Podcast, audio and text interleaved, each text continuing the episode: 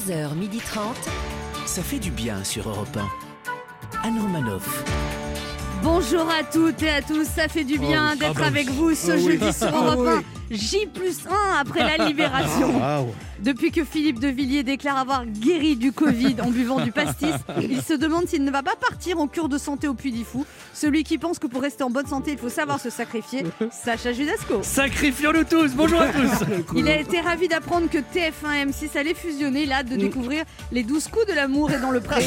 Enfin, un programme vraiment éducatif. Le téléspectateur exigeant, Michael Et je suis impatient, bonjour tout le monde Il ne dit pas que la réouverture des terrasses l'effraie, il ne juge personne, il dit juste qu'il ne voit pas l'intérêt de payer 2 euros pour boire un café dans un cluster. Le précautionneux Laurent Barra. Soyez prudents et santé à tous. Et en apprenant que Karim Benzema a été sélectionné pour l'Euro, elle se prend à espérer. Si Benzema revient en équipe de France, alors tout est possible. Oui. Le beau temps aussi pourrait revenir pour le week-end. Celle qui a décidé de ne pas se laisser abattre par la météo, Anne Roumanoff. Au sommaire de ce deuxième jour de liberté, Sacha Judasco vous parlera de sa joie de retrouver les terrasses. Notre première invitée sera une invitée positive, l'écrivaine à succès Françoise Bourdin qui publie Le meilleur est à venir Ouais, aux éditions Belfond. Une phrase qu'on a envie de se répéter en boucle en ce moment. Et enfin, pour nous aider à rester philosophe, tandis que le soleil a décidé de ne pas briller partout sur ce monde d'après, nous recevrons le plus proustien des Nietzschéens, le plus Nietzschéen des proustiens, l'enfant terrible de la rhétorique. J'ai nommé Raphaël Enthoven qui vient de nous présenter une pièce de théâtre euh, un petit peu croustillante, hein, l'école des dames, aux éditions de l'Observatoire sur la complexité des rapports hommes-femmes au XXIe siècle, et avec des passages. euh, Olé olé. oui, ça inspire à un autre philosophe, Michael Quiroga. Carrément. Et enfin, pour célébrer le retour à la normale, nous vous ferons gagner une semaine de vacances pour 4 personnes sur un bateau de location, le Boat, grâce à notre jeu Devinez qui je suis. Nous sommes ensemble jusqu'à 12h30 et où vous le voulez, en terrasse ou chez vous, en podcast, sur le site europe1.fr. 11h30. Anne Romanoff, ça fait du bien sur Europe Alors depuis hier, les terrasses sont réouvertes, les cinémas, les spectacles, les musées, vous en avez profité, vous êtes senti ému, mouillé, heureux, indifférent à l'événement. Michael qui regarde. Eh ben j'aurais bien voulu en profiter, hein, mais les terrasses autour de chez moi, il y a trois mois de réservation. quoi.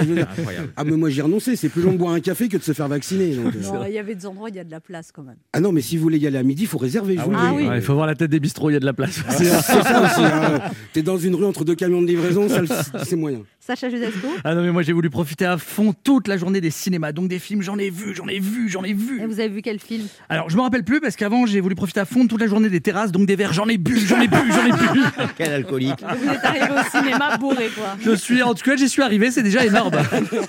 Laurent Barra Ah, c'est bon, Anne, ça y est, j'ai un créneau qui s'est libéré. J'ai pris rendez-vous pour toute l'équipe le 24 juin. Non mais Laurent, on vous parle pas de vaccination là, mais d'aller boire un verre en terrasse. Ah, moi aussi. Euh, vu les files d'attente à l'entrée des terrasses, j'ai même l'impression que l'application Vite ma dose a été remplacée par l'application Vite ma cuite. 1. Europe 1. Ça fait du bien de le dire. Sacha Judasco, vous êtes désolé aujourd'hui Mais oui, je suis désolé. J'ai profité de la réouverture des terrasses hier avec tout ce que ça implique, hein, donc j'ai eu moins de temps pour écrire mon papier. Donc exceptionnellement, ne m'en voulez pas si cette chronique est moins professionnelle et moins aboutie que celle que je fais habituellement. Voilà, c'est la fin de ma chronique. Merci à tous de m'avoir écouté. Bonne journée, Sacha. Non, mais excusez-moi, non, mais, mais hier c'était malin. hier c'était gros lâchage. Ah bah j'ai vite repris les vieux réflexes d'avant. On a picolé, on a festoyé, on a chanté, on a crié, on a fait les fous, les fous, les fous jusqu'à 21h.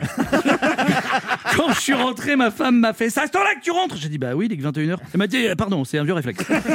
Donc je suis allé au restaurant où j'ai mes habitudes, je me suis assis en terrasse et j'ai voulu appeler le serveur. S'il vous plaît, s'il vous plaît. S'il vous plaît, s'il vous plaît, s'il vous plaît, s'il vous plaît. Je vous ai dit, j'ai pas eu le temps de préparer ma chronique. S'il vous plaît, s'il vous plaît, s'il vous plaît. Le serveur arrive enfin. Je lui dis, ça fait une demi-heure que je fais, s'il vous plaît, s'il vous plaît. Je vous avais prévenu. Il me dit, non mais monsieur, il faut parler plus fort. Je fais, parler plus fort? Ça fait des mois que quand je viens ici, vous me demandez de parler moins fort, de passer par la porte de derrière, de surtout pas faire de bruit. Faudrait surtout pas qu'on nous remarque, d'autant que je suis avec Anne Roumanoff. Je plaisante, bien sûr. oui. Je n'ai jamais été dans un resto clandestin avec Anne Roumanoff. Voilà. Je n'ai jamais été dans un restaurant avec Anne Roumanoff. Je n'ai jamais été avec Anne Roumanoff. En tout cas, pas encore. Ouais, comment elle me regarde hein J'avais perdu Non, certains là, réflexes. Ça va, Sacha Laissez-moi rêver, laissez-moi rêver. C'est la boxe. J'avais perdu certains réflexes. J'avais oublié qu'après avoir consommé, il fallait payer. Moi, j'avais le restaurateur me l'a gentiment rappelé. Euh, Du coup, moi, j'ai sorti ma carte bleue, mais j'avais oublié que quand on sort sa carte bleue, il faut de l'argent sur son compte. du coup, j'ai demandé à des amis, mais j'avais oublié qu'il fallait avoir des amis. Coup de bol, il y en avait un avec moi, mais j'avais oublié que de discuter 10 minutes avec un pilier de bar ne fait pas de lui ton ami. j'ai demandé au patron de mettre la note sur mon ardoise, mais j'avais oublié que pour qu'il accepte, il fallait d'abord effacer l'ardoise précédente. En tout cas, j'ai pu constater que je n'ai pas oublié comment on fait la plonge. Aujourd'hui, j'ai une pensée émue pour tous les restaurateurs parisiens. Non mais ils ont vraiment pas de bol. hein. Pile quand les terrasses peuvent rouvrir, il pleut. Il a fait un temps de merde tout l'après-midi. quoi. Et pile à 21h, il a commencé à avoir les éclaircies. hein. Quand ça veut pas, ça veut pas. Non. Et là, c'est pas de la faute du gouvernement. Non, c'est vraiment la météo. Pareil pour les stations de ski. Pile quand les remontées mécaniques peuvent rouvrir, la neige, elles fond. Non mais c'est vraiment pas de bol en plein mois de mai. Ça fait des mois que le gouvernement hésite à rouvrir les restos et les bars parce qu'ils ont peur qu'on attrape le Covid. Alors je tiens à rassurer le gouvernement, vu la météo des prochains jours, personne va attraper le Covid. On va tous attraper la crève. Sinon, les esthéticiennes ont rouvert hier, les esthéticiennes ont rouvert hier, les esthéticiennes ont rouvert hier. Oui, ça fait plusieurs fois que je le répète, mais c'est pour que ma femme entende. Là, je sais ce que vous êtes en train de vous dire. Vous dites, mais dis donc, Sacha, il nous a dit qu'il n'a pas eu le temps de préparer sa chronique. Eh ben, elle est sacrément bien foutue, sa chronique, pour quelqu'un qui l'a pas préparée. Je suis assez d'accord avec vous. Hein. Est-ce qu'on ne peut pas appeler tout simplement ce- du génie hein? C'est un malade. Là où je me suis pas foutu de vous, c'est qu'à cause de la réouverture des terrasses, je n'ai pas du tout le temps de préparer la chute de cette chronique. Et c'est pour cette raison que. Non, mais c'était ça la chute. hein. Ah, le feignant. Anne Romanoff sur Europe En tout cas, on sent le vécu. Oui, hein. oui, ah bah alors là. Allez, petit retour sur l'actualité de ces derniers jours. Coup de théâtre dans le monde du football, Karim Benzema sort de son exil espagnol et revient en équipe de France. Et encore un qui a réussi là où Manuel Valls a échoué. Le, le petit. Le petit Olivier Giroud est attendu par son coach, le staff technique et tous les supporters des Bleus sur le banc de touche. Merci. Le mannequin britannique Noémie Campbell a provoqué la surprise sur les réseaux sociaux en dévoilant la naissance de son premier enfant à 50 Non, ans. mais c'est pas possible, ça. c'est- C'est c'est angoissant, c'est dégoûtant, c'est quoi Euh, euh, avoir un enfant sur le tard, c'est ça? Non, mais être aussi bien foutu à 50 balais, c'est c'est angoissant. Je- ça y est, je déprime. Philippe de Villiers assure avoir guéri du Covid en buvant du pastis. Ah, désolé, mais je n'y crois pas. Un Vendéen qui se soigne au pastis, c'est aussi crédible qu'un supporter de l'OM qui paye une tournée de cidre. Six mèches de cheveux de Kurt Cobain ont été vendues pour 14 000 dollars. Bon, ok, j'avoue, c'est moi qui les ai achetés. Mais vous savez pas ce que c'est que d'être chauve depuis le CM2. hein. la mannequin britannique Naomi Campbell a provoqué la surprise sur les réseaux sociaux en dévoilant la naissance de son premier enfant à 50 ans. À 50 ans. À 50 ans. Non, je répète pour que ma femme entende qu'on a tout le temps. Oh mais là, ces messages mais que vous lui votre passez, femme, ah, euh, on va la faire venir parce que ça commence, à ne- ça peut plus durer. On se retrouve dans un instant sur Europe 1 avec Laurent À tout de Barra, suite. Sacha Judasco, À Michael Quiroga Oui. et deux auditeurs qui tenteront de gagner une semaine de vacances pour quatre personnes sur un bateau de location en jouant à notre jeu Devinez qui je suis. On se retrouve dans moins d'une minute sur Europe 1 pour jouer à Devinez qui je suis.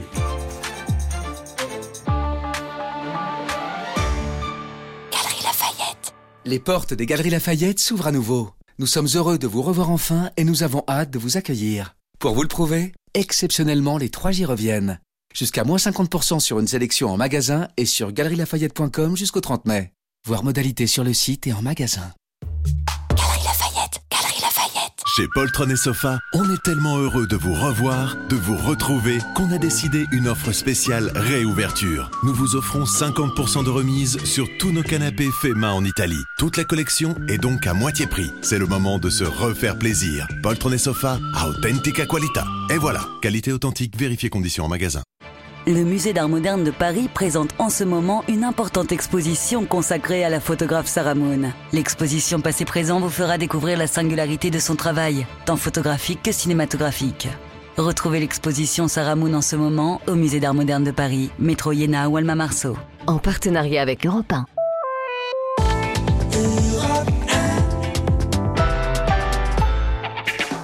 Anne Romanoff sur Europe Ça fait du bien d'être Ah oui. avec vous sur Oh, Europe oh 1 ce jeudi, toujours avec Mickaël Quiroga, Oui. Sacha Judasco, Laurent Barra. toujours là. Alors Philippe de Villiers assure avoir guéri du Covid en buvant du pastis. ah ouais, d'accord. Je vais mieux, Anne Romanoff, grâce au pastis. Est-ce que vous aussi vous avez une astuce médicale à transmettre aux auditeurs? Sacha. Oui, si vous souhaitez conserver votre santé mentale, évitez à tout prix par tous les moyens possibles d'écouter Philippe de Villiers. C'est vrai, c'est vrai. Laurent Barra. Euh, J'ai vu et je suis même content pour Philippe de Villiers. Il va mieux, c'est bien. Mais alors, comme beaucoup de téléspectateurs qui l'ont vu un peu les yeux rougis, la langue pâteuse, avec des difficultés à articuler, je me pose la question suivante. Bah, S'il va mieux, pourquoi il continue le traitement? C'est le moment de notre jeu qui s'appelle comment, Michael? Le devinez qui je suis. Europe 1, Alain Romanoff. Devinez qui je suis. Le principe est simple, deux auditeurs en compétition, chacun choisit un chroniqueur qui aura 40 secondes pour faire deviner un maximum de bonnes réponses parmi une liste qu'il découvrira quand je lancerai le chrono. Aujourd'hui, vous devez deviner des personnalités qui sont nées au mois de mai. Et Europe 1 vous offre une semaine de vacances pour quatre personnes sur un bateau de location, le boat. Pour Le naviguer- boat. Bah oui, le boat. Mais oui, oui. Mais comment tu veux que je dise le boat Vous avez un problème avec l'accent anglais d'Anne Romanoff Ah, pas depuis qu'il a fait de la boxe. quel faillot ce Laurent Barra Laurent Barra, c'est le vrai faillot. Si c'est pas vrai, alors pourquoi tu l'appelles Majesté Oui, mais Sacha, vous me faites jamais de compliments. Et voilà, Voilà. vrai. Alors, le vrai. bateau de location, le, Le boat, pour naviguer sur la Qu'est-ce que vous rivière. prononcez bien Je vous ai déjà dit que j'aimais beaucoup votre voix. Pour naviguer sur la rivière ou le canal de votre choix, il y a 26 bases de départ. Le boat en France, Et plus de 600 bateaux. C'est vous qui conduirez votre bateau pour naviguer par exemple en Camargue, sur la Vilaine en Bretagne, sur la Baïse en Gascogne ou sur la Saône en Bourgogne. Allez voir sur le boat.fr. Le boat, c'est le puis B-O-A-T. Et boat. Alors, on, on joue d'abord avec Pierre. Bonjour Pierre. Oui, bonjour Anne, bonjour à tous. Bonjour Pierre. Pierre, vous avez 38 ans, vous êtes auxiliaire de vie scolaire, vous accompagnez les élèves en situation de handicap, vous les aidez à faire leur travail en classe, et vous aimez bien l'art. Avant, vous étiez guide. Oui, c'est ça, en fait. euh, je suis en- encore guide, mais là, effectivement, avec la pandémie, euh, euh, j'ai dû laisser momentanément l'activité de guide de côté. Et j'ai essayé de voir ce que je pouvais euh, faire en attendant et même peut-être après. Et effectivement, depuis septembre, je suis auxiliaire de vie scolaire. ouais. Bah, vous êtes reconverti, quoi. Oui, oui, oui. Et oui, quand c'est oui, que vous allez pouvoir si, reprendre euh, Quand... Même si je pourrais reprendre, je pense, euh, prochainement, et peut-être dans un premier temps, je ferai les deux activités si je peux. Les deux en même temps, vous êtes courageux. Super. Vous n'avez rien oublié. Si ça fait un an que vous pratiquez plus le, le métier de guide, vous avez vous, vous rappelez de tout. Je révise quand même de temps en temps. Oui, j'imagine. comme Comment s'appelle, euh, vous savez, la grande, la grande tour à. Paris Comment elle s'appelle, la grande tour qui a une pointe? La grande tour qui a une pointe. Ouais, Faut du bosser, mon pote. hein, Faut bosser. C'était là. la Tour Eiffel, pas de bol. Et, alors, qui c'est qui vous trouve, qui c'est qui vous trouve vos clients, Pierre? Vous passez par un organisme, c'est ça qui euh, Euh, je fais, euh, je passe plusieurs euh, par plusieurs euh, euh, sites, par l'officiel des spectacles, euh, par mon site internet, euh, voilà. Ah d'accord. Ah, vous avez un site internet. Qui s'appelle comment votre site internet? Dites-le comme ça. Euh, visite guidée au pluriel tout attaché de paris.com. Ah ben voilà. Chiffre deux. Comme ça, on peut vous réserver comme guide s'il y a des auditeurs qui nous écoutent. Visite guidée de paris.com. Bon, Pierre, vous jouez avec qui? Euh, je vais, euh, je vais, choisir- euh, je vais euh, vous choisir, Anne. Oh là là, vous êtes Ouais, courageux. eh ben, Alors, entre vous et elle, Bah, c'est parti site gagnant. internet. hein. Vous n'avez pas envie de Alors, gagner.com. on, on va vous faire la visite d'ici, c'est la défaite. Euh, voilà, sur la gauche et sur la droite aussi. Vous voulez Alors, la liste 1 ou la liste 2 Liste 1 ou liste 2 Euh, liste 1. Liste 1 des personnalités nées au mois de Je mai. donne le chrono. Ah, attention, top C'est chrono. parti. Euh, c'est un humoriste qui est réputé le lâcher de salope. Il parle un peu comme ça. Jean-Marie Bigard, Oui, c'est la sœur de Lio. Elle est chanteuse, elle est très jolie. Elena Noguera, Oui, allô maman Bobo, c'est le copain d'Alain Voulzy. Alain Souchon, Oui, elle présente Télématin. Elle est blonde, euh, pétulante. Elle Euh, présentait Télématin. Oui, très bien. Euh, elle, c'est la patronne des Miss France. Elle est blonde. Elle a succédé à Geneviève de Fontenay. Ah oui, euh, Sophie Tellier. Oui, c'est Tellier, ouais, très bien. Ils se présentent aux élections. Ils viennent du terroir. ils boivent un peu. C'est un député. Très bien. Euh, elle vient d'a- d'annoncer qu'elle était enceinte. C'est une top modèle noire très belle euh, qui buvait un peu à un moment.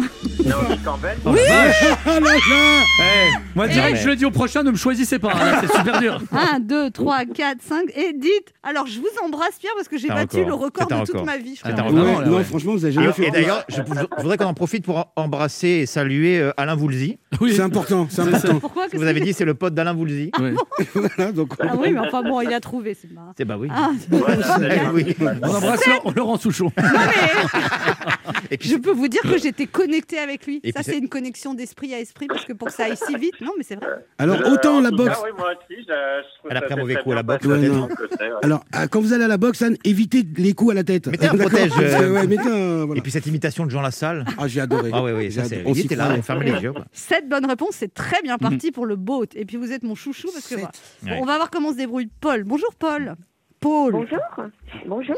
Paul, vous avez 58 ans, vous êtes aide-soignante depuis 2004 Oui. et vous êtes à l'hôpital. À quel hôpital?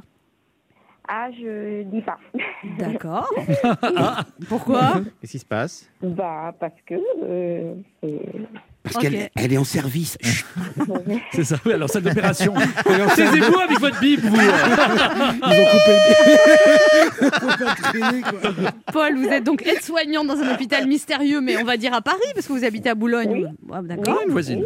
Et puis, et puis, vous aimez le cinéma, vous aimez voyager, vous êtes divorcé depuis 13 ans. Oui. Et là, rien, rien dans, les, dans, les, dans les patients, parce que des fois, les, les hommes allongés, vulnérables. Je remercie tous les jours le Seigneur que vous ne soyez pas dans le corps médical. vous. Non, mais, eh, vous imaginez le désespoir de la patronne. le- Des fois, les hommes allongés, inconscients. Mais ils sont- On a quoi ce matin? Bon. mais, on- mais c'est vrai. Tu les, tu les, ils sont torse Dans un nu. lit d'hôpital, généralement, ils sont pas trop en forme. Mais... Oui, mais enfin, il peut y avoir une rencontre. Je sais pas, ils sont torse nu, ils sont fesses nues aussi souvent. Hein. Non, mais Avec la t'imagines- blouse. T'imagines le désespoir de la patronne pour qu'elle imagine l'espoir dans les salles d'op. Est-ce que vous avez pu retourner en terrasse alors? Alors, euh, ce matin, oui, mon premier café crème. Ah, Ah. c'était un quoi Un café à côté de l'hôpital? Euh, non, non, non, c'était euh, un, un petit bar euh, qui paye pas de mine, mais très sympa. Non, mais vous vous rendez compte Voilà. où est-ce qu'on en est rendu? trouvé ouvert sur, sur le chemin. Vous réal- vous- Est-ce que vous réalisez où on en est rendu tous? C'est-à-dire qu'on se Ouais. demande, j'ai bu un café crème. Wow Café crème Ah bah, hier, ils ont fait, euh, euh, euh, ils ont fait deux heures quand même sur Emmanuel Macron en terrasse. Vrai. C'était incroyable. Ah oui? Et Oui, c'est vrai que- c'est- c'est vrai qu'il y a un côté hypnotisant. On se disait ah ouais, il est en terrasse. Oh, Il a pris du sucre, il a pris du sucre Je vais vous prendre une touillette, s'il vous plaît. Sérieux. Bon, Paul, vous jouez avec qui? Vous savez que j'ai fait un score extraordinaire. Ah ouais, donc, ouais, ouais, Oui, ah oui, ça va être difficile là pour Ah ouais. une fois, alors vous ne facilitez pas les bah, choses. pour hein. une fois que je gagne. Ben. Non, c'est pas gagné encore. Presque, presque. Alors, vous jouez avec qui, Paul? Avec Monsieur Barra. Avec Oh. Monsieur Barra bah, vous- Ah, carrément, Madame Monsieur. Barra. Ouais, bah oui, Monsieur bah, Barra, il faut dépasser cette bonne réponse. À mon avis, c'est impossible. Mais bonne le talent- chance. J'ai tellement bien Le joué. talent de la, la patronne. Attention, top chrono. Alors c'est parti. Euh, la sœur de, de Michael, euh, la sœur de Michael. euh, ouais, ouais. Billie Jean. Oui. Oui, voilà, très bien. Euh, le-. L'un des meilleurs basketteurs français, le meilleur basketteur français qui a joué à San Tony Antonio. Parker. Oui, la femme de- d'un ancien président de la République française qui s'occupait des pièges jaunes. Euh, Bernadette Chirac. Oui, euh, un tennisman qui a gagné Roland Garros, qui, euh, qui, chan- qui chantait Saga Africa. Yannick Noah. Oui, Oh, le footballeur qu'on appelait The King à Manchester United. Je sais pas. Euh, il avait l'accent marseillais, oh là là. Euh, il a joué dans l'auberge espagnole, un comédien beau gosse, brun, barbu. L'auberge espagnole. Je sais pas. Eh, Je sais pas. Ouais, je je- suis- je- Ah, c'est dommage, ça commence bien. crois que je n'aime pas ce ricanement. Quatre bonnes réponses, on n'avait pas trouvé pas. Eric Cantona et Romain Duris, mais c'était pas évident à trouver. Ah oui. Ah Les oui. quatre bonnes réponses. Paul, de toute façon, vous avez un cadeau, un lot de consolation à l'approche de la fête des mères. Europe 1 vous offre un bon d'achat de 100 euros à valoir sur le site cadeau.com. Cadeau.com, c'est la boutique en ligne spécialisée dans les cadeaux personnalisables. Allez voir sur le site cadeau.com pour choisir le cadeau de votre maman et y inscrire votre message d'amour. Ouais, oui. Qu'est-ce qui se Je suis un peu déçue. Bah, euh, non, Oh. alors, Paul, vous êtes déçu, mais comme vous êtes aide-soignante Oui. et qu'on aime les aides-soignants, vous rejouez avec nous d'ici un mois. D'accord. Et c'est la prochaine fois, choisissez-moi. Ça va la modestie, ça va la modestie les chevilles. Oh là là. C'est incroyable ça. Non. si on vous a choisi une fois, on peut pas choisir euh, ou on peut pas vous choisir deux fois. Bah non. non. bien sûr. Non, non, mais je rigole. Bah en tout non. cas, Paul, vous rejouez avec nous d'ici un mois, donc peut-être ce sera encore un cadeau encore plus En beau. tout cas, ne choisissez pas Laurent, c'est tout ce qu'on vous dit. Oh, mais non il a, il a joué une malchance, c'est tout. Il a des- Il a été beaucoup moins rapide que vu, moi. vous avez vu le favoritisme Quand tu réussis pas, Ouais. toi t'as joué de malchance. Quand moi je réussis pas, c'est que j'ai été nul. Parce que j'ai joué de malchance. Pierre, un petit cri de joie? On dirait qu'il a eu peur. Europe 1 vous offre une semaine de vacances, Pierre, pour 4 personnes sur un bateau de location, Ah, le boat, pour naviguer sur la rivière ou le canal de votre choix. Il y a 26 bases de départ, le boat en France, et plus de 600 bateaux. Allez voir sur le boat.fr. Et en plus, vous pourrez euh, les amis que vous invitez sur le bateau pourraient leur faire euh, une visite guidée. Vous avez toujours des bonnes idées. Ici, c'est la cabine, ici, c'est la mer. Non, mais sinon, ce qu'on peut faire, Anne aussi, c'est enchaîner. hein. On est heureux de vous offrir Ouais, cette semaine. Hein Merci beaucoup, merci. On vous embrasse, continuez à nous vous, écouter.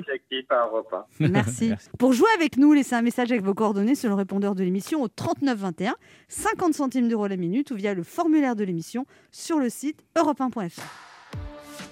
Restez avec nous sur Europe 1. On se retrouve dans quelques instants avec Sacha de Mickaël. Quiroga, Merci, Laurent Barra et notre première invitée, l'écrivaine Françoise Bourdin, qui vient nous présenter son nouveau roman Le meilleur est à venir aux éditions Belfond.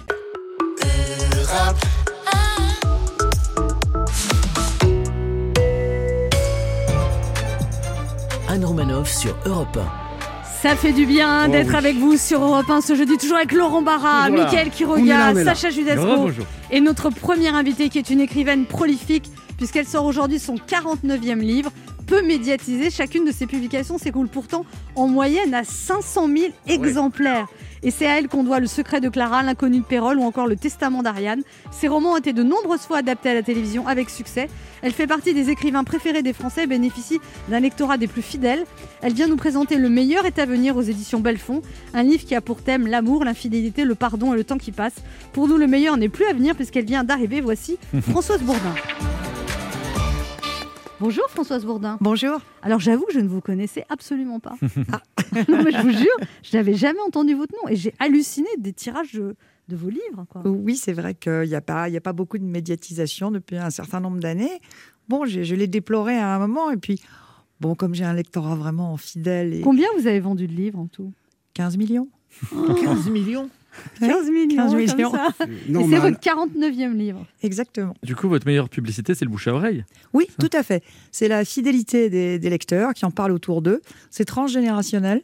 C'est aujourd'hui des, des jeunes femmes qui me disent Je vous ai découverte chez ma mère. Euh, voilà, c'est c'est bien. Alors Françoise Bourdin, parlons de ce 49e livre qui s'appelle Le meilleur est à venir. Alors c'est une femme quand même qui vit en couple depuis très longtemps. Elle, elle, et elle trompe son mari. Oui. Et avec un directeur de théâtre. Exactement. Et il le découvre en, grâce à un texto qui arrive. euh, voilà. Tout à fait. Les téléphones portables sont vraiment des pièges. Ah ouais. Ouais, ouais. Et, euh, et oui, elle a, bah, comme dans tous les couples un peu qui s'usent un peu avec les années qui passent, avec les enfants. Bon, son mari qui réussit pas très bien est devenu un petit peu, un peu morose, un peu ronchon. Et puis un jour, elle Plus très performant sexuellement. Aussi, bien sûr, parce que le, le- le désir s'use aussi avec le temps si on l'entretient pas. Et là, bah, évidemment, un jour, elle rencontre un homme très brillant euh, qui la regarde euh, avec une telle admiration que bah, elle se sent. Ça vous est arrivé ça Françoise Bourdin Bien sûr. Ah, c'est vrai? Un directeur de théâtre? Non, pas un directeur de théâtre. Vous savez, dans, dans, dans les romans, on met un peu de soi-même, mais on n'en met pas trop. On sait bien travestir notre réalité pour en faire une fiction. Et donc là, ils repartent tous les deux, le, le- le couple euh, légal, on va dire, ils partent tous les deux dans une maison. Oui. Mais elle continue à penser à l'autre. Exactement. Son, mari a dit, bah, on va pas se quitter, on va pas divorcer, euh, mais on va, on va redémarrer ailleurs. Et lui, il a de famille un, vieux manoir euh, un peu effondré euh, à Granville et euh, face à la mer. Il dit, bah, là, on va, on va prendre un nouveau départ. Alors, elle, ça l'amuse pas beaucoup au début parce que d'abord, elle se sent pas chez elle. Elle a aucune racine en, en Normandie. Puis, elle avait sa clientèle à Paris, elle est décoratrice. Mais bon, c'est elle qui a commis l'adultère, c'est elle qui a la culpabilité, donc elle lui fait cette concession en disant bah oui, on va vous croyez de qu'on peut réparer un couple, Françoise Bourdin, quand c'est cassé? Alors, je crois que C'est pour le pas pour elle, c'est pour une amie. hein. pour le réparer, il faut mettre beaucoup du sien. Euh, il faut avoir beaucoup de, de- de compassion aussi pour l'autre, parce que dans le cas d'un adultère, les deux souffrent, celui qui est trompé et celui qui a trompé. Sauf si ça se sépare. Ah bah voilà. il faut rester très Prendre des très notes. prudent. C'est la, Bien c'est la- se c'est la cacher. notion du par- c'est la notion du pardon aussi. Voilà, la notion du pardon et comment retrouver la confiance. Moi, je pourrais pas pardonner ça. Parce que On n'est pas là pour parler de toi, Laurent.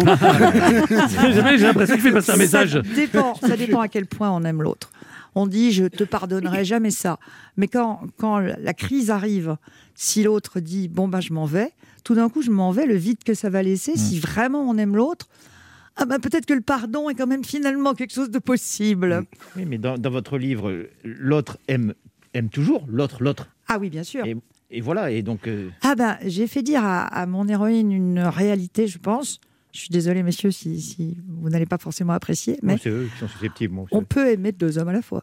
Et oui, bien sûr. Vous l'avez Bien vécu, bien ça. Françoise Bourdin Oui, tout à fait. On peut aimer deux, Deux hommes, la et ça a duré combien de temps avec Ah les bah deux forcément, ça dure pas très longtemps. mais parce combien de temps? Il y a un moment où il faut choisir, ça dure quelques mois, et puis il y a un Ah, moment où il quelques faut mois, choisir. Oui, c'est évident. Et vous avez l'air d'une femme épanouie. Vous, vous, Oui, mais je- vous, vous dites vos filles sont vos deux merveilles, c'est ça? Exactement ça. Toute leur enfance et toute leur adolescence, on m'a prédit la crise mère-fille. Eh bien, je l'attends encore. Euh, non, on s'entend très Parce que bien. vous êtes une mère rigolote aussi. Oui, exactement. J'ai été une mère très libérale, très rigolote. J'avais mis que quelques interdits. Comme il n'y en avait pas beaucoup, elles les ont respectés. J'ai dit jamais, jamais je te vois sur un scooter ou sur une moto. Je parle quand elles avaient 13 ou 14 ans. hein. Et alors, la drogue, c'est non. Voilà, c'est non, définitivement. Elles ont respecté ces deux trucs-là. Pour le reste, je les ai laissées sortir, je les ai laissées s'amuser. Elles ont fait de belles études. Elles ont réussi aujourd'hui. Voilà, je pense qu'on peut élever ses enfants librement et que euh, ça veut, libre, ça ne veut pas dire permissif. Bien, ça, ça ferait un bon titre pour votre prochain livre, Françoise Bourdin. Pour le 50e, vous êtes déjà en train d'écrire le 50e J'y pense, j'y pense. Moi qui pense beaucoup dans ma voiture, je, je trouve qu'on réfléchit en voiture de manière formidable. Je sens que l'idée commence à germer. Elle a écrit plus de livres que je n'en ai lu. Oh mon Dieu. On se retrouve dans un instant pour la suite de cette émission avec notre invitée, l'écrivaine méconnue pour l'instant, Françoise Bourdin, pour son livre Le meilleur est à venir. Françoise Bourdin qui a vendu 15 millions de livres Incroyable. en 49 livres. Qui a fait ça? Euh, la Bible. Ne bougez pas, on revient.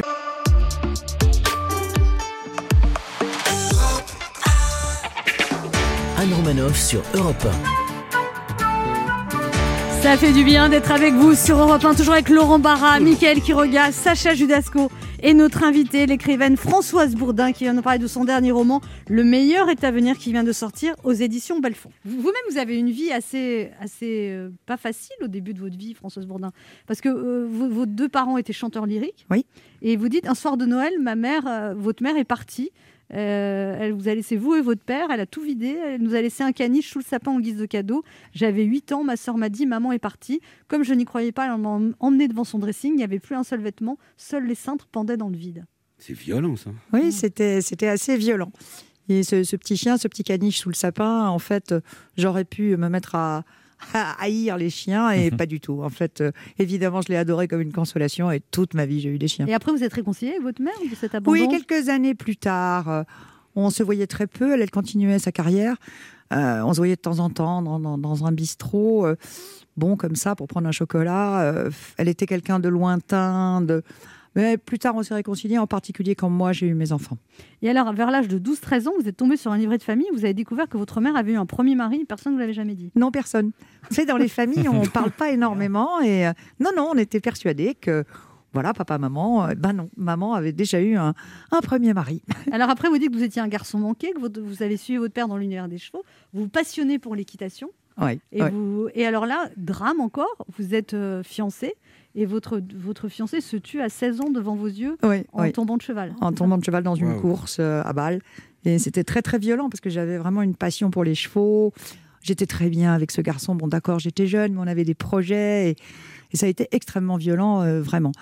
Et ben là, c'est pareil. Je me suis dit que je remonterais plus jamais à cheval de ma vie, que j'allais les prendre en horreur. Et ben non, j'ai pas pu. Alors après, vous mariez avec un ami d'enfance. Oui. Et puis après, vous divorcez. Oui. Et après, et Un- après, un rapide résumé. Vous mariez, vous Après, je- divorcez? Après, je me remarie et après, je re-redivorce. voilà. Mais c'est à quel moment que vous avez eu les deux en même temps? En vrai, je crois que vous n'avez pas besoin de publicité hein, pour dire vous vous mariez, vous vous mariez, c'est fait des lecteurs. C'est un hommage au divorce et au Vous mariage. dites, j'ai- vous dites, j'ai épuisé deux maris, ça veut dire. Oui, c'est ça. Ça veut dire que peut-être ils étaient un peu, un peu fatigués de moi et que j'étais fatiguée d'eux, évidemment. Mais euh, vous savez, une séparation, finalement, la plupart du temps, c'est pas par hasard. C'est pas. C'est même pas sur un adultère, je pense, une séparation. Une séparation, c'est parce qu'au fond, on en a marre.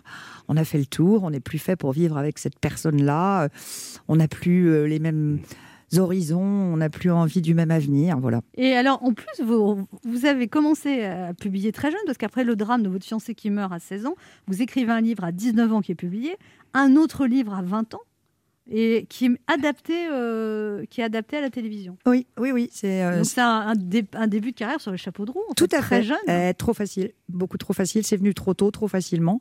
Donc, euh, bah, je suis partie faire autre chose. J'avais plein de choses à faire, plein de projets. Donc après, vous avez arrêté d'écrire, vous Exactement, êtes marié, et oui. après, à quel âge vous avez recommencé à écrire? Oh, je crois que j'ai jamais vraiment, vraiment arrêté d'écrire. J'avais des nouvelles dans les tiroirs, j'avais des sujets en tête.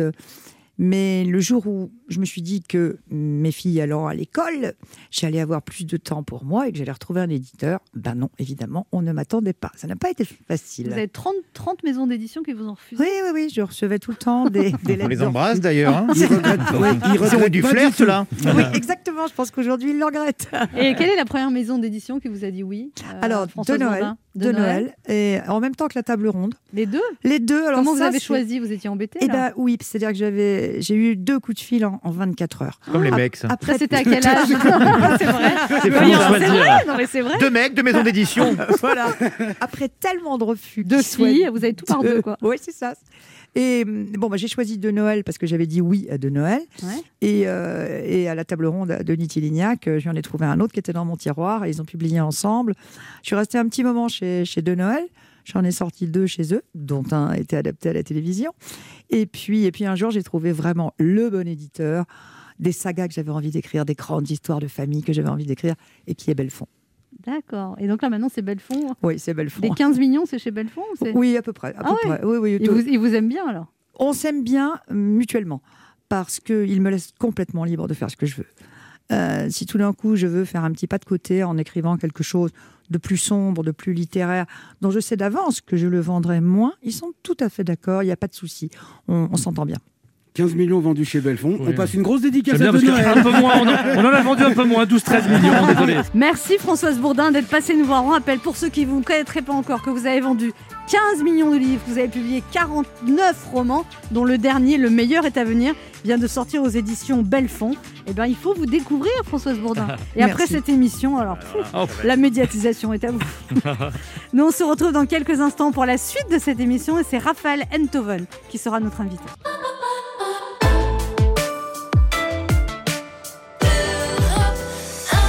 On écoute maintenant Fine Young Cannibals, Yes. Good Thing. Oh,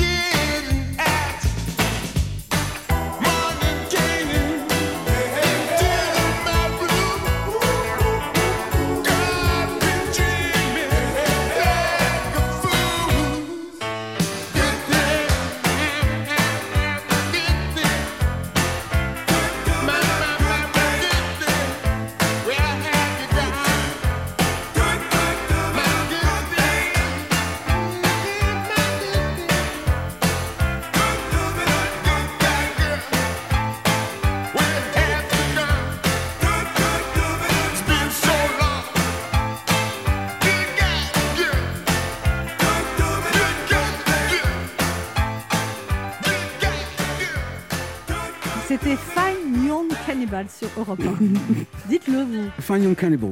Ah oui. Ouais, c'est pas- Anne Romanoff sur Europe Ça fait du bien d'être avec vous sur Oh, Europe 1 oh ce là. jeudi, toujours avec Laurent Barra, là. Mickaël Quiroga, On est là, on est là. Sacha Judasco et notre invité qui est agrégé de philosophie, diplômé de Normal Sup.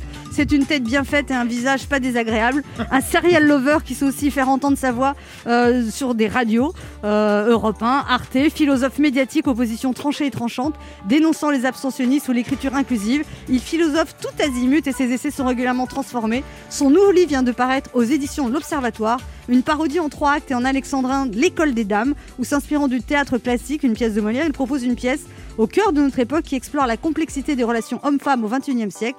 Nous allons voir si c'est si compliqué. Voici Raphaël Enthoven. Bonjour Anne. Bonjour Raphaël Enthoven. Bonjour, bonjour les amis. Bonjour. Bienvenue sur Europe 1. Même plaisir. Là, qu'est-ce qui vous arrive euh, de cette pièce de théâtre? Écoutez, ça fait des années que je vous rêvais de, de- de- de m'inscrire dans le sillage de l'école des femmes et de, et de, et de mettre en parodie cette pièce, c'est-à-dire de l'adapter au 21e siècle. Pour, mémoire, hein, l'école des femmes, c'est, c'est un barbon euh, de, de Arnolphe. 60 ans, 60 ans qui, qui à l'époque est centenaire, euh, euh, qui séquestre une gamine qui a, qui a le tiers de son âge, en espérant qu'elle ne sorte jamais de chez lui et qu'elle reste sous sa botte. Et Le contraire d'Anne Romanoff. et, et sauf que, sauf que dans la pièce, Agnès, qui n'apprend rien, apprend de l'amour et devient duplice et découvre la liberté comme ça. C'est une pièce sublime. Et moi, je me suis inscrit dans ce sillage-là. Modestement, mais au 21e siècle. C'est-à-dire qu'au 21e siècle, Colin, qui a trois fois l'âge de Jeanne, la séquestre aussi, ou plus exactement, c'est son impresario. Il, il est au début de sa carrière, mais maintenant qu'elle a eu son Molière et que lui n'a pas eu la carrière qu'il voulait, évidemment, il est un peu jaloux. Et donc, il voudrait la garder sous sa coupe. Et pour ça, il a l'idée de monter l'école des femmes. Avec elle dans le rôle titre et lui dans le rôle du barbon. C'est là que les choses se compliquent. C'est- Je me suis tellement amusé à faire ça. Ah bah ça, ça- on s'est amusé à le lire le parce rapport que de force est complètement vous inversé, vous évidemment. lâchez totalement là. Vous... Non, Comment non, c'est non l'avantage des émissions. Vous Non, voulez non, qu'on non, les oui. extraits à l'antenne Mais allez, faites-vous plaisir, Ah mais n'y y a pas de pas, problème. on va le faire, mais c'est- il y a, y a- des y a pas de- passages très croustillants. Mais oui, Raphaël mais c'est l'avantage de l'alexandrin, c'est le, c'est le miel de l'absinthe. Vous pouvez tout dire quand vous mettez les choses en alexandrin et que vous respectez scrupuleusement la versification classique avec alternance masculin-féminin et, dans la mesure du possible, césure à l'hémistiche. Si vous faites ça, vous pouvez tout dire. Et Ça, ça vous a pris du temps d'écrire ça quand même parce que Vous avez mal placé la fente de ces miches, au milieu la césure, entre les hémistiches. Ça, c'est un alexandrin, mais c'est dans Cyrano, c'est pas J'ai l'impression que je suis en cours là. mais non, justement, c'est pas, c'est- c'est- il, faut, il, faut, il faut être euh, au théâtre. Pardon, je n'ai pas entendu votre question. ça, ça vous a pris du temps d'écrire en alexandrin? Oui, bien sûr, parce que c'est un travail difficile. Chaque, c'est une distillerie. Vous avez Euh, fait ça pendant le premier confinement, Raphaël Enthoven j'ai- J'ai j'ai honte de le dire, mais je fais partie de ces gens qui ont quand même bien profité du confinement, si vous voulez. Quand vous êtes écrivain et que vous êtes en période, enfin, quand vous êtes écrivain ordinairement, c'est très difficile de se départir du sentiment qu'on est quand même descendu du train, quoi. Euh, alors que tout le monde va au travail, à la radio, dans l'action, dans l'activité, sur Twitter, etc. Et alors que quand quand quand c'est quand tout le monde est descendu du train, ben, l'écrivain devient chef de gare. Et là, c'était c'était une période pour l'écriture, ça a été une période formidable. J'avais tout mon temps, littéralement. Jeanne est en petite culotte et débardeur infiniment sexy, en Oui. lotus sur un vaste fauteuil. Pardon, Ouais. c'est quelle page ça Est-ce qu'il y a des images C'est le elle début check- de la scène 2 de l'acte Où 1, elle c'est check- l'apparition de Jeanne. Où elle check son fil Insta en tirant de grosses bouffées d'une cigarette électronique en forme de grenade et en chantonnant Bébé veut du sale, allô, allô, allô. Oui. oui, parce que en fait, de dire ça me permet de faire rimer un peu plus tard vos jeux là avec Aya Nakamura.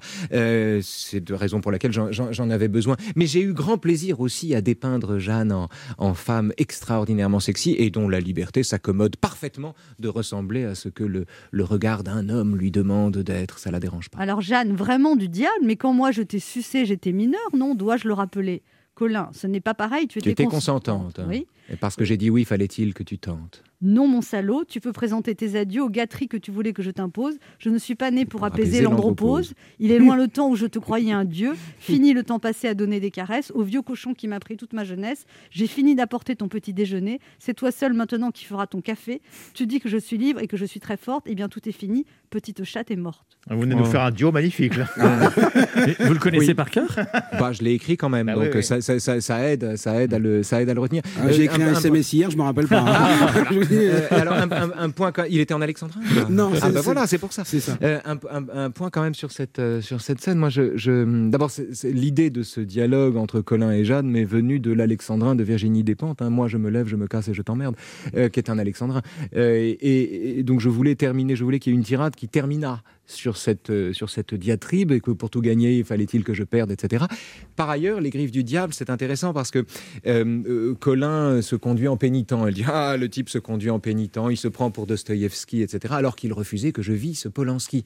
Et c'est là qu'il lui dit comment oses-tu mettre cela sur la table alors que je t'ai sauvé des griffes du diable? Ce qui est l'occasion pour elle de lui rappeler quand même qu'elle avait 17 ans quand elle l'a sucé et que par conséquent, il faut pas non plus se prendre pour un parangon de vertu. Voilà. Bon. c'est- Et alors, il y a aussi l'homme l'homme âgé qui, qui dit quand, quand moi je sens monter un vaste désespoir difficile à dompter, j'ai 65 ans et j'ai mauvaise haleine, j'ai les muscles tout mous, la bite Bite en en quarantaine, quarantaine. et j'incarne un vieillard qui, pour combler le temps, séquestre une gamine qui n'a pas 20 ans. Mais oui. Je ressemble un peu trop à mon vieux personnage et cela me rend fou et m'ennuie et m'enrage. Mais oui. il Mais est- c'est il- très méchant pour les hommes de 65 ans. Bah, c'est- Ils n'ont pas oui. tous mauvaise haleine, ils n'ont pas non. tous la bite en quarantaine. Maintenant, je parlais de lui. Là. Oui, mais enfin je quand parlais, même. Je, parle, je parlais de lui. Bah, c'est, c'est- Ça c'est vous fait peur la vieillesse euh Bien sûr, mais Nous c'est, sommes- c'est- il, est, il est plus fréquent d'avoir mauvaise haleine et l'habite en quarantaine à 65 ans qu'à 25. euh, ou alors on sait qu'on fait pas attention à soi. Ce que je veux dire, c'est On que. peut l'avoir à 40, hein, vous Euh, savez. euh. je- je-. La mauvaise haleine, c'est à tout âge, Raphaël La mauvaise haleine, c'est à tout âge, mais ça faisait bien pour la rime. Le fait est que j'avais besoin. Ce qui est intéressant dans ce moment-là, c'est que Colin est en train de s'apercevoir que, alors que c'est le type qui théorise le fait que pour bien jouer un rôle, il ne faut pas éprouver les passions. Euh, qu'on représente. Il faut être à distance de son personnage, sinon on est mangé par ses passions et c'est le bordel en fait. Donc c'est celui qui théorise ça, l'idée que pour bien incarner un personnage, il faut être à distance de son personnage. Or, il s'aperçoit qu'il ressemble comme deux gouttes d'eau à Arnolphe, au méchant Arnolphe qui a 65 ans, qui lui-même a mauvaise haleine et l'habite en quarantaine, sauf que c'était au XVIIe siècle. Donc et c'est pour lui une tragédie. Et Jeanne est très touchée par ça. C'est la raison pour laquelle l'instant d'après, elle lui propose une fellation. Parce que Alors vous dites, Elle est sympa. sucer, ça suffit, sucer n'est pas trompé, et c'est toujours mieux que dire fellationner. Oui. C'est ma seule exigence et ma seule commande, sous peine qu'à ce verbe atroce je débande, et qui t'apprend la langue, Ayana Kamura. Mais oui, parce que euh, le, le- le type, le type est de mauvaise foi. Elle dit Montre-moi Tam Tam, puisque c'est le surnom africain qu'il donne à son sexe. Montre-moi Tam Tam, dit-elle, que, que je te fellationne de toute mon âme. J'ai une Alors- pensée pour les gens qui prennent l'antenne maintenant, qui disent Tiens, c'était pas Anne Romanoff à 11 te fellationne de toute mon âme. Et évidemment, Colin, alors comme Colin a l'érection difficile euh, et, et- et- et qu'il il a besoin de prétexte pour dire qu'il débande, et donc il lui dit Mais enfin, fellationner n'est pas un verbe, c'est comme solutionner, c'est pas un verbe. Et qui t'apprend la langue Aya Nakamura Il est insultant parce qu'il ne bande pas, ce dont elle n'est pas dupe, évidemment. D'où vous est venu le surnom de Tam Tam pour euh, Popol? C'est quelque Bah, chose de en fait- personnel, en ça, fait, euh, non, alors, parce que j'avais besoin de, j'avais besoin d'une d'une rime et d'une rime qui fut féminine, donc j'ai dû féminiser tam tam, le tam tam, et c'est devenu la tam tam, ma tam tam, Euh, et ce qui permet à Jeanne de, de lui dire arrête de donner des surnoms africains aux zizi que tu as marié avec ta main, parce qu'effectivement c'est comme ça que ça se passe chez lui, mais voilà. Tam tam. Marié, c'est- Zizi, marié, euh, ça peut... Oui, c'est, on, on dit ça à un homme dont la masturbation est désormais l'unique activité. Ah marié oui, son non, zizi mais avec si- oui. vous lui expliquez tout, on va pas en sortir. On se retrouve dans un instant pour la suite de cette émission avec notre invité Raphaël Enthoven, venu nous parler de sa pièce de théâtre L'école des dames, une parodie en trois actes qui vient de sortir aux éditions de l'Observatoire. Ne bougez pas, on revient. Il est midi sur Europe 1, on revient dans deux minutes avec notre invité. Raphaël Antoven. Mais tout de suite, les titres d'Europe Midi avec vous, Patrick Cohen. Bonjour Patrick. Bonjour Anne, bonjour à tous. À la une d'Europe Midi, Nicolas Sarkozy de retour au tribunal pour le procès Big Malion, les dépenses excessives de sa campagne de 2012. Après un faux départ en mars, le procès commence pour de bon cet après-midi. Chloé Triomphe depuis le tribunal de Paris et les deux grands reporters du monde, Gérard Davet et Fabrice Lhomme, invités d'Europe Midi. Le problème de la police, c'est la justice. Phrase lancée par un syndicaliste hier à Paris lors du grand rassemblement policier. Que vaut leur revendication de peine planchée pour les agresseurs de flics Réponse de Justin Morin. La grande traque en Belgique avec des centaines de policiers mobilisés pour retrouver un militaire d'extrême droite soupçonné de projet d'action violente. Isabelle Horry sera en ligne de Bruxelles. Le conflit Israël-Hamas, pas de désescalade pour l'instant malgré les demandes express de Joe Biden. Explication de Jean-Sébastien Soldaini. En France, la journée exceptionnelle du cinéma français pour sa réouverture. Plus de 200 000 spectateurs, dont 60 000 pour Adieu les cons de Dupontel. Angèle Châtelier nous donnera tous les chiffres. La vie sans masque testée par euh, Arthur Mbaché dans une petite commune de Moselle où l'obligation a été levée. Et le retour du train de nuit Paris-Nice dès ce soir avec euh, Jean Castex à son bord. Et puis la dérive du plus gros iceberg jamais vu dans l'Antarctique. Voilà le sommaire. J'aurai le plaisir de vous retrouver tout à l'heure. Merci Patrick, on vous retrouve dans 30 minutes. Europe Écoutez le monde changer. 11h30. Ça fait du bien sur Europe 1. Anne Romanoff. Ça fait du bien Oh oui. d'être avec vous sur Europe 1 ce jeudi, toujours avec Laurent Barra. Mickaël qui regarde, Yes, on est là. Sacha Judasco Oh, je suis heureux de vous retrouver, à vous tous qui nous écoutez. Moi aussi, je vais parler en alexandrin. Et notre invité Raphaël Enthoven nous parler de, son, de sa pièce de théâtre L'école des dames, parodie en trois actes de l'école des femmes qui vient de sortir aux éditions de l'Observatoire. Alors Raphaël Enthoven, qu'est-ce que c'est le féminisme pour vous? Ah, le féminisme, c'est une conquête de l'égalité. C'est une conquête de l'égalité qui, pour l'heure, a été bafouée, qui, été bafouée par des millénaires de patriarcat, de domination séculaire. Euh, c'est un combat qui est toujours euh, légitime, qui est toujours pertinent. Et c'est un combat qui est aujourd'hui dévoyé, à mon avis, euh, par des gens qui remplacent la conquête de l'égalité par la conquête d'une différence. Parce que conquérir l'égalité, c'est conquérir l'indifférence au sexe, comme à la couleur d'ailleurs dans le cas de l'antiracisme. Et il arrive au féminisme aujourd'hui ce qui arrive aussi à l'antiracisme, qui est une confusion, à mon avis, entre l'égalité à conquérir et la revendication d'une différence substantielle. Aujourd'hui, on a un féminisme qui euh, fait la différence, sépare l'humanité entre sœurs et frères, entre hommes et femmes, euh, euh, et, qui, et qui fait litière, je crois, de, de l'universel, comme on a un antiracisme qui fait du fait d'être noir une valeur en soi, ce qui n'a aucun sens. Donc c'est le même problème, en fait. Moi, je défends un antiracisme universel et je défends un féminisme égalitaire. Je ne défends pas ce, ce différentialisme. Voilà. Mais chacun fait comme il veut. Oui, oui, bien sûr, chacun fait comme il veut. Le problème, c'est que sur la place publique, quand vous défendez un féminisme différentialiste, vous avez tendance à imputer à celui qui pense autrement que vous, à lui faire le procès d'intention d'être un fasciste, un réactionnaire, un homme d'extrême droite. Moi, ça fait quelques années que je me fais traiter de fasciste pour avoir défendu les opinions qui, auparavant, étaient celles d'une gauche bien pensante, Et pourquoi vous répondez etc. les gens, aux gens sur Twitter, Raphaël Enthoven? Parce, Parce que, Je me que- dis là que ça à faire et C'est s'ennuie. Alors parce que, mais pas- pardon, c'est mon métier. Vous êtes Non, mais- sur Twitter quand Non, mais non, je suis- mais je vous- suis- vous je suis- passez- Je suis prof. J'ai pas, j'ai pas de classe. c'est le dialogue. J'ai Pourquoi pas vous de avez classe. parce que vous n'avez pas de travail? Si, j'ai tout à fait, j'ai tout à fait du travail, mais je, je ne voulais plus corriger de copies. Je, je- je- je voulais bien être prof, mais pas être juge, et j'en avais marre de corriger des copies. En plus, c'est très ennuyeux de corriger des copies. Et puis, la plupart des copies, désormais, sont, sont pompées sur, euh, sur- en ligne. Donc, ça, ça m'intéressait plus de faire ce métier de cette façon-là. En revanche, j'ai continué d'être pédagogue, et Twitter est une estrade. Twitter est une estrade où vous avez... que- Quel est le rêve d'un prof? Le bonheur d'un prof, surtout un prof de philo, je parle de ce que je connais. Les- les vacances? D'être écouté, d'être non, écouté. Alors non, ni Non. convaincre ni être écouté. Créer les conditions d'un dialogue Ouais, là où il y a de l'hostilité.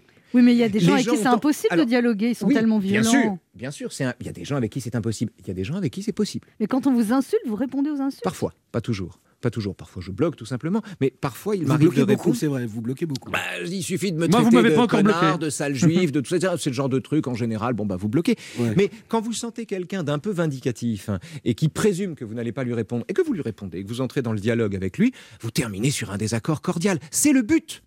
Je ne suis pas militant de mes propres idées. Je ne suis pas le, le- le- le combattant de mes opinions. Je ne combats que pour le droit d'en avoir sans se faire pourrir pour ça. Vous êtes dans le dialogue.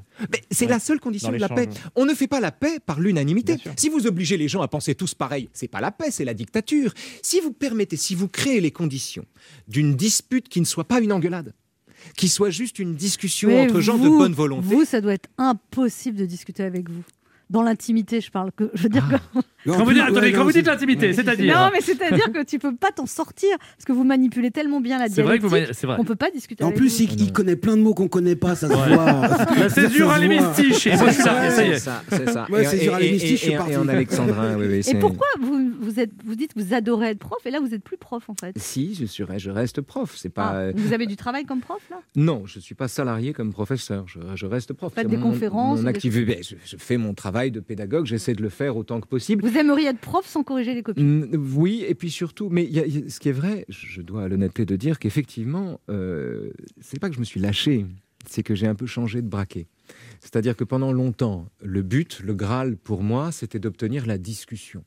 Et il se trouve que l'époque, avec les réseaux sociaux, euh, a ceci de particulier que désormais la rationalité n'est plus euh, débattue, elle est contestée, elle est récusée. Si vous raisonnez, c'est que vous êtes un dominant. C'est la rationalité. On fait à la raison le procès d'intention d'être le bras armé d'un- pouvoir dominateur. Et donc c'est la raison pour laquelle vous ne pouvez plus discuter véritablement. Donc j'en suis réduit par des récits ou par des pièces de théâtre à tourner en dérision celui qui veut pas discuter avec moi, ce qui est assez agréable à faire aussi. Donc vous allez devenir humoriste, Raphaël Enthoven Non, je n'ai pas, cette prétention, Anne. Tout le monde n'a pas votre talent, mais en revanche, je, je- je- j'ai bien l'intention de je- ironiste. Ça me va. Ironiste, c'est un Ouais. nouveau métier. On va dire ça. Michael qui regarde, je ne sais pas s'il est ironiste, mais il a des choses à vous dire, Raphaël Enthoven. Oui, alors, euh, bah, bonjour Raphaël. Bonjour Michael. Je dois vous dire que cet espace d'ordinaire dévolu à Michael Quiroga, le trublion, l'a touché spièglerie de cette émission. Mais là, l'heure est trop grave. Alors déjà, je me présente, Michel Bourrin, délégué national du syndicat pour la préservation de l'espèce et du règne masculin, le SPERM. Alors, on va pas se mentir, Raphaël, avec ce livre, L'école des dames, vous avez franchi le Rubicon, vous avez basculé, vous êtes passé à l'ennemi. hein. Euh, vous faites partie de ces hommes qui se battent pour que les femmes aient les mêmes droits que nous. hein. Le droit de travailler, le droit de conduire, alors c'est bien joli, mais résultat, on trouve plus de boulot. Et en plus, maintenant, il y a des bouchons. Alors, je dis pas que les bouchons, c'est partout leur faute, mais à Paris, en tout cas, c'est à cause d'une femme. C'est pourquoi je suis ravi d'avoir un face-à-face avec vous, Raphaël Enthoven, alias le philosophe, alias très à table, comme on l'appelle, au syndicat. Alors, c'est quoi le problème? Vous, vous- vous- Pourquoi vous pactisez avec l'adversaire? On vous choisissait jamais dans l'équipe de foot et vous vous vengez, c'est ça? Parce que je m'excuse, Raphaël, mais on voit bien que vous êtes passé de l'autre côté. Alors, moi, je pose la question. Il est où le monde d'avant? Le monde d'avant le Covid, vous voulez dire? Non, le monde d'avant le féminisme, je veux dire. Hein, Raphaël, c'est quoi le projet? C'est le bonhomme qui passe l'aspirateur avec le porte-bébé sur le thorax, c'est ça? Alors, non content de nous humilier, en plus, vous voulez nous bousiller les lombaires? Parce que on vous voit venir avec votre discours selon lequel la femme serait l'égale de l'homme et parfois même supérieure à l'homme. Pourtant, c'est la vérité, non? Oui, mais il est pas obligé de leur dire non plus. Euh, tout allait très bien quand elle l'ignorait. Quoi. Il est passé où le monde d'avant, le vrai monde? Le monde où la cuvette des toilettes pouvait rester levée sans que ça tourne au psychodrame. Le monde avec des bouquins euh, de bonhommes, quoi, en prose, hein, pas en alexandrin ou en rime. Non, le monde avec des vrais films, avec des vrais héros. Et pas des héros fragiles, boboisés jusqu'au caleçon en fibre de bambou bio-recyclé équitable, avec une barbe et un chignon abreuvé d'infusion de yuzu. Non, des films avec des bonhommes, des films dans lesquels on pouvait tout comprendre en une seule réplique. Je veux ta plaque, je veux ton arme, et j'enlèverai ta peau. Nom de Dieu, pour qui tu te prends hein C'est clair, c'est net, c'est précis. On se pose une question, on a tout de suite une réponse. Qui êtes-vous? Ton pire cauchemar. Voilà Des films avec des messages simples, des messages accessibles à tous. Je vais te péter la gueule. Voilà Simple quoi, pas des trucs où faut réfléchir. Ça, c'était Rocky 3, je vais te péter la gueule. Ouais. Avec le la référence. Ouais, C'est la version française de Rocky 3. Ah, je suis obligé de citer Platon maintenant, il saoule. enfin voilà quoi, des trucs simples. Alors forcément, euh, euh, alors je vous vois venir, vous allez dire voilà encore un macho qui ne veut pas que les femmes s'expriment, c'est faux. hein. Euh, Moi, la seule femme que j'ai fait taire, c'est celle qui est en moi, ok? Les autres, j'ai pas besoin de les faire taire, je les écoute même pas. Je vais vous dire, euh, Raphaël Enthoven, votre bouquin L'école des dames, pour nous, membres du sperme, c'est un coup de couteau dans le dos, je vous le dis tout de suite. hein. Euh, Raphaël Enthoven, ma copine, a lu votre livre, elle a vraiment beaucoup, beaucoup, beaucoup, beaucoup aimé. hein. Du coup, vous avez gagné une fan et j'ai perdu ma copine. Alors pour votre prochain ouvrage, hein, euh, choisissez un truc utile, un sujet, je sais pas, moi, le foot, le tuning. Moi, je dis ça, je dis rien, mais enfin bon, bonne journée quand même. Bravo, Michael. Et le vague à l'homme. On se retrouve dans un instant pour la dernière partie de cette émission avec notre invité Raphaël Enthoven, venu nous parler de son livre L'école des dames, une parodie en trois actes, paru aux éditions de l'Observatoire.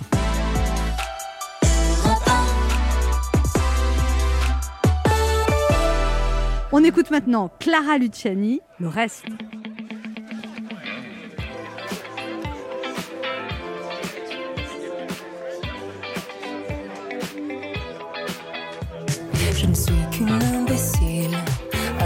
Sur le dos, je me refais le film.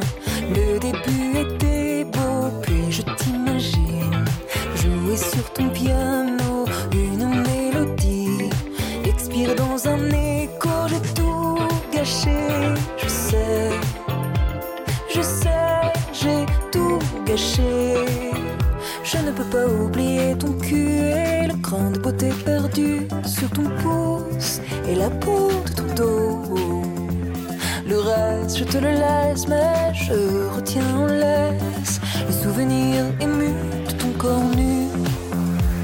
Le reste, je te le laisse. Le reste, je te le laisse. Le reste, je te le laisse. Le reste, je te le laisse. Je te sens au loin, c'est mon bientôt mourir. Laisse mon pauvre cœur qui a tout inventé.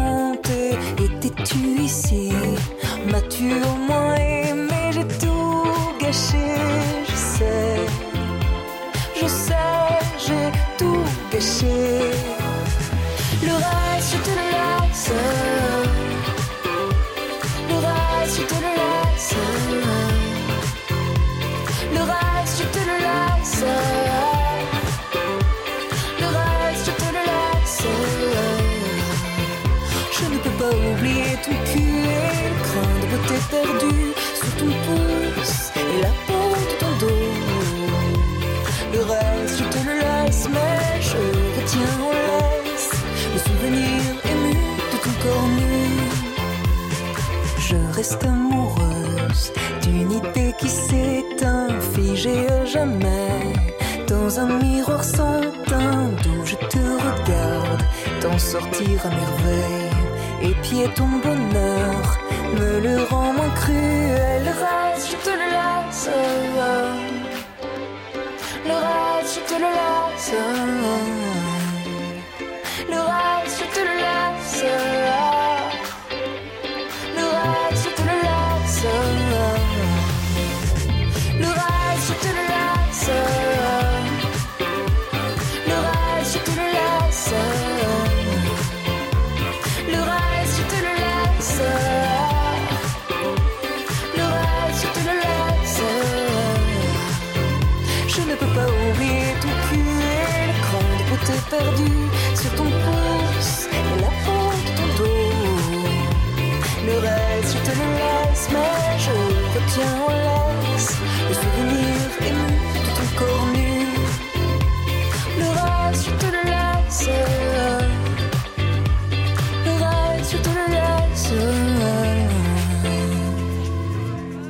C'était Clara Luciani sur Europe 1. Anne Romanoff sur Europe Ça fait du bien d'être avec vous sur Europe 1 ce jeudi, Oh toujours oui. avec Laurent Barra, Michael Yes, yes. Sacha Judasco et notre invité Raphaël Enthoven. Nous nous parlait de cette pièce de théâtre L'école des dames, une pièce parodique de Molière aux éditions L'Observatoire. Alors vous, l'avez, vous avez dédié, Raphaël Enthoven, cette pièce à Elisabeth Badinter. Et à tous mes petits archicubes, ce sont les deux dédicataires de la, pièce. Oui, Elisabeth Badinter, ça m'est venu comme ça naturellement. Je ne sais pas pourquoi. C'est parce que je trouvais le personnage de Jeanne une, une- sorte de figure de la liberté et, en même temps un personnage dont le, dont le lexique était celui, enfin dont la façon de parler était celle du théâtre classique. Le nom d'Elisabeth Badinter s'est imposé à moi. Je l'ai envoyé à ce moment-là à Elisabeth en lui demandant si elle trouvait dans la pièce quelque chose qui la choque. Elle m'a dit que pas du tout et que ça lui allait euh, plutôt. Donc euh, voilà, la dédicace s'est faite comme ça. Et par ailleurs, les archicubes, c'était ma troupe de théâtre. Alors vous parlez aussi de, vous citez des, des- des noms de présidents dans votre ou d'hommes politiques. Ah. Viens-tu me comparer à François Hollande Jeanne, ce serait te flatter car Hollande lui bande. Je ne parle pas de Nicolas Sarkozy dont on sait la vigueur et l'étonnant zizi. Je ne reviens pas sur le Benjamin Griveaux dont le sort est si triste et le membre si beau. Mhm. De tous ces étalons tués la Messaline. Colin Col- n'est pas ton nom, ton vrai nom, c'est Colline. C'est pour motiver tous les abstentionnistes, ça? Non, pas du tout, pas du tout. C'est que, euh, comme elle le dit, pardonnez-moi, je suis désolé de le lire juste un peu avant, c'est que, en fait, Colin est tellement gêné, parce qu'au moment où Jeanne le, chope, elle lui dit À avaler tes mots à te taire en parlant, tu me rappelles un peu l'ancien président qui, toujours gêné, discourant comme on s'écrase, avalait sans vergogne la fin de ses phrases, dans l'espoir qu'ainsi on ne l'entende pas trop et qu'on passe à côté de ses tout derniers mots. et c'est là que Colin se redresse, comme il est aux offenses majeures, et comprend qu'on vient de le comparer à François Hollande. Ce qui est l'occasion pour moi, à ce moment-là, de me lancer dans une série de rimes riches. Hollande, Sarkozy, Zizi, Griveaux, Beau. Et ça, ça- ça- ça- Macron, ça- vous l'auriez- vous l'auriez fait rimer avec quoi? J'ai pas trouvé. là, pas trouvé. Mais moi, j'ai- beaucoup joué avec le nom de Macron, mais c'était dans d'autres aventures. Alors vous dites sur Twitter, pas dans le livre, mais vous dites j'aime prendre ce dépotoir à contre-courant et y répandre un peu de chlore. J'aime me battre non pas pour une idée, mais pour le droit de creuser un désaccord sans que ce soit un problème. Oui, c'est vrai. J'aime bien ça. Et j'adore quand on se serre la main entre gens qui croyaient se détester au départ. C'est vrai, j'adore ça. Vous êtes le mec Euh, capable dans un dîner de, de- de dialoguer pendant trois heures. Et Non. ça- non, ça non, pas pendant un dîner, ça je supporte pas. J'ai pas du tout assez d'énergie pour ça. Mais revanche, je peux en ligne quand d'autres personnes regardent aussi, parce que c'est intéressant si vous convertissez plusieurs personnes ou si vous réussissez à discuter ou à mobiliser une discussion collective, euh, je peux me lancer dans un dialogue avec quelqu'un que je ne connais pas, qui est un dialogue de bonne volonté, de bonne foi, où je mobilise tout ce que j'ai pour essayer, dans la mesure du Vous possible. pensez vraiment qu'on peut faire changer les gens d'avis? Parce qu'en ce moment, on, on- on dit, on le dit, mais je veux dire, les émotions remplacent la réflexion. Enfin, il y a- c'est pas en ce moment, c'est pas c'est Non, pas tant les émotions, c'est ce pas moment. tant les émotions et la réflexion, c'est que le sentiment qu'il suffit de dire qui on est ou de se vanter d'être celui qu'on est ou qu'il suffit dans la vie d'être ce qu'on est, ce sentiment-là, c'est la mort de la discussion. Vous vous arrêtez, vous dites mais moi j'ai le droit de penser autrement, moi j'ai le droit de dire ci, moi j'ai le droit de dire ça. Il n'y a plus d'échange, il n'y a plus de dialogue, on ne pense pas contre soi-même. Et euh, mon travail de prof, de philo, c'est d'apprendre aux gens à penser contre eux-mêmes. La philo, c'est un dialogue de l'âme avec elle-même. C'est Platon qui l'a dit, c'est pas moi. hein. Et moi, je, je- je fais ça en ligne. Raphaël Enthoven, Diane Tell chantait Si j'étais un homme. Moi, je vous propose l'inverse. Imaginez que vous êtes une femme. Oui. Voici une interview Si j'étais une femme. Ah, je... allez-y. Raphaël Qui vous dit que je ne suis pas une femme, pardon, un de mes... Vous Ah, étiez- ça y est, c'est parti là. Bah oui, mais- Qu'est-ce que c'est être une femme? Qu'est-ce que c'est être un homme? Si vous étiez une femme, Raphaël Enthoven, quel serait le principal reproche que vous feriez aux hommes? Euh, euh, leur virilité. L'idée que, vous savez, c'est euh, la prison de la virilité, en fait, la prison de l'idée qu'on doit se faire d'un homme viril. C'est marrant d'ailleurs parce qu'il y a des époques où les hommes virils considéraient que la virilité c'était d'avoir une verge très menue parce qu'elle obéissait à la volonté, et que la virilité c'était d'avoir la maîtrise de soi, et d'autres époques ont considéré que la virilité c'était d'avoir une verge énorme parce que la virilité c'était la force. Et donc, euh, Et notre époque, c'est quoi? J'en sais rien, ça dépend. On a toutes les virilités à disposition. Si vous voulez, elles sont toutes un peu pathétiques. Donc, si j'étais une femme, je dirais, voilà, je, je- je recommanderais à un homme de chercher sa force ailleurs que dans l'exhibition de ses muscles. Oh là là, mais vous avez la classe. Quand vous dites verge, on, on ouais, c'est entend un poème. Moi, si je dis verge, on entend bite. C'est, excusez-moi, mais c'est. Moi, mais moi, quand je dis bite, on entend bite aussi. hein. J'ai pas dit la verge en quarantaine. hein. Quel serait le principal mérite que vous reconnaîtriez aux hommes, Raphaël Enthoven? Aux hommes comme tels, je n'en ai aucun à reconnaître. Je connais que des individus, je connais pas de genre, là, pour le coup. Il n'y a pas de mérite spécifiquement masculin. La première vertu que j'aime chez les gens, c'est le courage. Et il se trouve également réparti entre tous les sexes. Si vous étiez une femme et que votre éditeur vous accorde 30% de droits d'auteur en moins que ses auteurs masculins, vous diriez quoi? Je changerai de maison d'édition immédiatement. Si vous étiez une femme, Raphaël Enthoven, l'homme dont vous pourriez tomber amoureux ressemblerait à qui? Si j'étais une femme, qui vous dit que je tomberais amoureuse d'un homme Hmm. Si j'étais une femme, je serais probablement lesbienne. Ah oui? Moi Ah bah aussi, oui. c'est fou ça. Voilà. On est deux lesbiennes. Voilà, nous sommes d'accord, absolument. Ouais. Si vous étiez une femme, qu'est-ce que vous rêveriez de faire, Raphaël Enthoven? Tout la même chose que si je, enfin, que- qu'en qu'en qualité d'homme, je n'ai pas de rêve spécifique. Euh, je, je- je ne vois pas que être femme vous donne accès à, à des, à, des, à des dimensions de l'existence que qui seraient euh, privées, euh, dont, dont le dont le- l'homme ou le sexe d'en face serait privé lui-même. Donc, Si vous de- étiez une femme, Raphaël Enthoven, quel Hmm. serait votre modèle de femme? Titane Romanoff, Titane Romanoff. Euh, hormis Anne Romanoff, euh, hormis Anne Anne Romanoff, oui, peut-être Elisabeth Badinter, peut-être, euh, voilà, peut-être quelqu'un comme ça, oui. Des femmes de combat. De- bien sûr, des, des êtres de combat. Il y a un auditeur qui a une question pour vous, Raphaël Oui. Enthoven, c'est Yves qui habite à Troyes. Bonjour Yves. Oui, bonjour, Anne Romanoff, et je salue Raphaël Enthoven.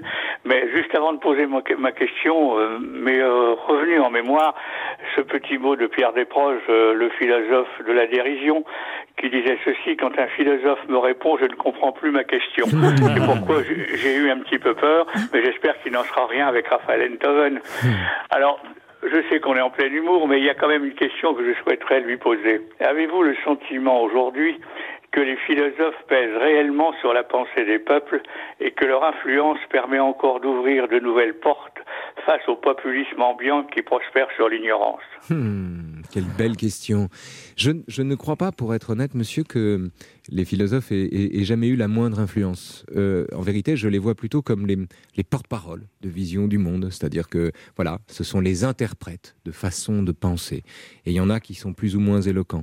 Donc la, la façon pour les philosophes de pacifier les choses ou d'œuvrer au bien commun me semble davantage de décrire le monde que de vouloir lui, lui proposer une alternative. Merci Yves pour votre question. Merci. Euh, Merci à vous. Merci. Le quart d'heure bienfaiteur. Il y a une tradition dans cette émission, Raphaël Enthoven, il faut faire un cadeau aux auditeurs. Vous leur offrez quoi? Un cours de philo.